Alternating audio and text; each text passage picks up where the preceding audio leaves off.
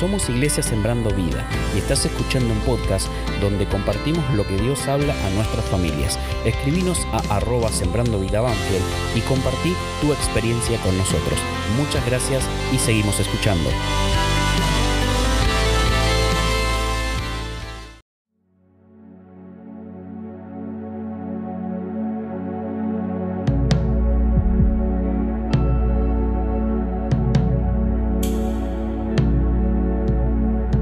Hola iglesia, Dios te bendiga. Qué bueno es estar nuevamente en contacto contigo, con ustedes. Este, gracias a Dios por este medio que podemos llegar a tantos hermanos que nos están viendo y nos están escuchando. Quiero bendecirte con una palabra que el Señor puso en mi corazón, en mi vida, y yo la conozco desde que era muy joven, desde que era muy adolescente, y la verdad que siempre Siempre tocó mi corazón y mi vida esta palabra que se encuentra en Segunda de Reyes, en el capítulo 6, donde habla ahí del profeta Eliseo con los sirios.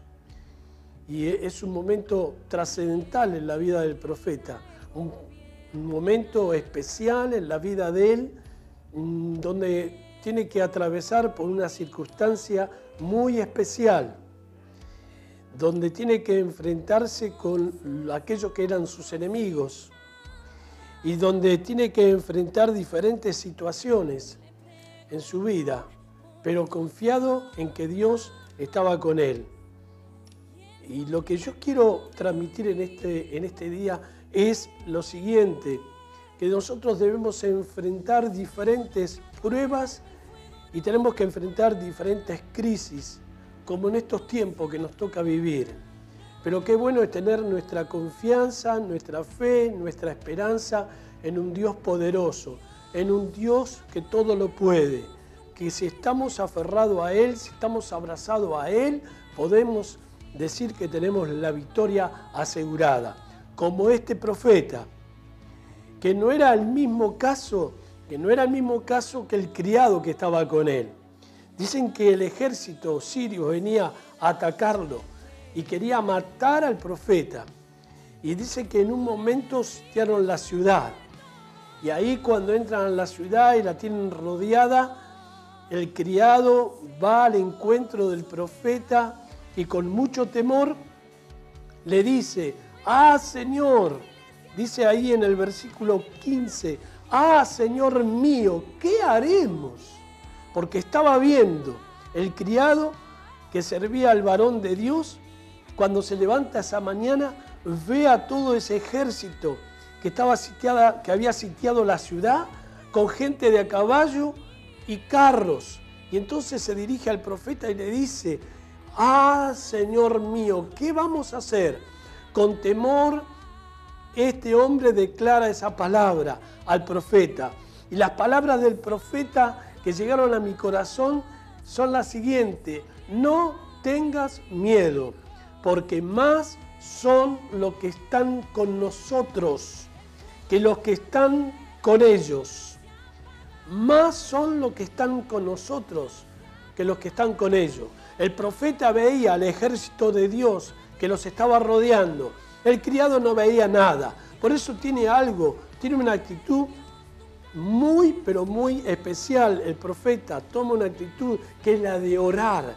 Ora a Dios, clama a Dios y clama pidiéndole lo siguiente. Oró Eliseo diciendo, te ruego Jesús, te ruego Jehová, perdón, que abra sus ojos para que vea, para que el criado vea. ¿Qué tenía que ver? Bueno, tenía que ver que había poder en Dios Tenía que ver el criado al abrir sus ojos, Jehová, abrir sus ojos, que el poderoso Dios iba a actuar, que poderoso Dios iba a realizar una obra extraordinaria. Tenía que abrir los ojos para que recibiera fe, para que creyera en ese Dios poderoso. Tenía que abrirle los ojos para que tuviera paz en su corazón, porque estaba desesperado, porque estaba inquieto, porque tenía miedo, que los adversarios los mataran. Por eso ora y ora convencido de que Dios iba a obrar, Por eso le dice, más son los que están con nosotros que los que están con ellos. El ejército de Jehová estaba rodeando a ese ejército enemigo y lo iban a eliminar, como después más adelante podemos leer cómo lo eliminan, cómo lo destruyen a todos aquellos adversarios. Qué bueno es nosotros, para nosotros que tomemos esta palabra. Qué bueno que es para nosotros que nos detengamos y podamos decir, Señor, yo quiero orar en este día y quiero pedirte, abre mis ojos para, para ver, para ver y contemplar tu poder, que vos tenés todo bajo control. Quizás te podés sentir agobiado por la situación que estamos viviendo. Quizás puedas tener miedo a esta situación que estamos atravesando, como entiendo que hay algunos que así lo, lo sienten y lo sufren que tienen miedo, que tienen temor a esta situación que nos toca vivir del COVID-19. Pero nosotros tenemos un Dios poderoso, tenemos un Dios que toma el control de todas las cosas. Y cuando nosotros oramos y oramos para que Dios abra nuestros ojos y podamos recordar que tenemos un Dios de poder, para que abra nuestros ojos, para que Él también nos dé paz a nuestro corazón, podemos estar confiados y tranquilos que Él va a obrar con su poder en medio de nosotros. Dice la palabra del Señor en 2 de Corintios 4:18, no mirando nosotros las cosas que se ven, sino las que no se ven, pues las cosas que se ven son temporales pero las cosas que no se ven son eternas. Tenemos que actuar y tenemos que andar por fe. Tenemos que orar delante del Señor y clamar para que Dios nos dé más fe, para que tengamos más fe en Él, más confianza en Él, para que podamos resistir, para que podamos seguir adelante con nuestros ojos clavados en Jesús, que es el autor de nuestra fe.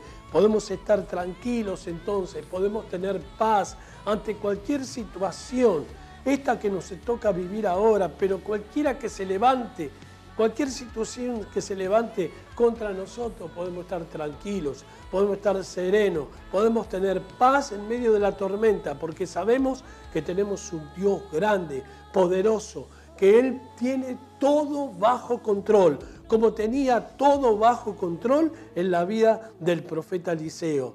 Él estaba tranquilo, él estaba confiado. Seguramente que cuando salió de su carpa o del lugar donde estaba y pudo ver a todos sus enemigos, él con la confianza puesta en el Señor, en Dios, él habrá dicho, esto no es nada comparable al poder maravilloso de nuestro Dios. Tenemos que confiar, tenemos que tomarnos fuerte de la mano del Señor. Él tiene todo bajo control. Quiero animarte en este día para que puedas orar y puedas clamar delante del Señor y quiero bendecirte y decirte que no te olvides que tenemos un Dios grande, un Dios poderoso, un Dios que tiene todo bajo control, un Dios que sabe por las cosas que tenemos que atravesar, por las dificultades que tenemos que eh, pasar, pero que Él está a nuestro lado y te quiere bendecir. Te bendigo iglesia te quiero mucho y deseo que el Señor haga resplandecer su rostro sobre tu vida. Amén. Y en mi vida Él gobierna. Y en mi vida Él gobierna. Nos despedimos y esperamos que nos sigas y nos compartas. No te quedes para ti lo que puedes compartir. Nos vemos en el próximo podcast y recuerda escribirnos en nuestras redes sociales arroba sembrando vida y hasta la próxima.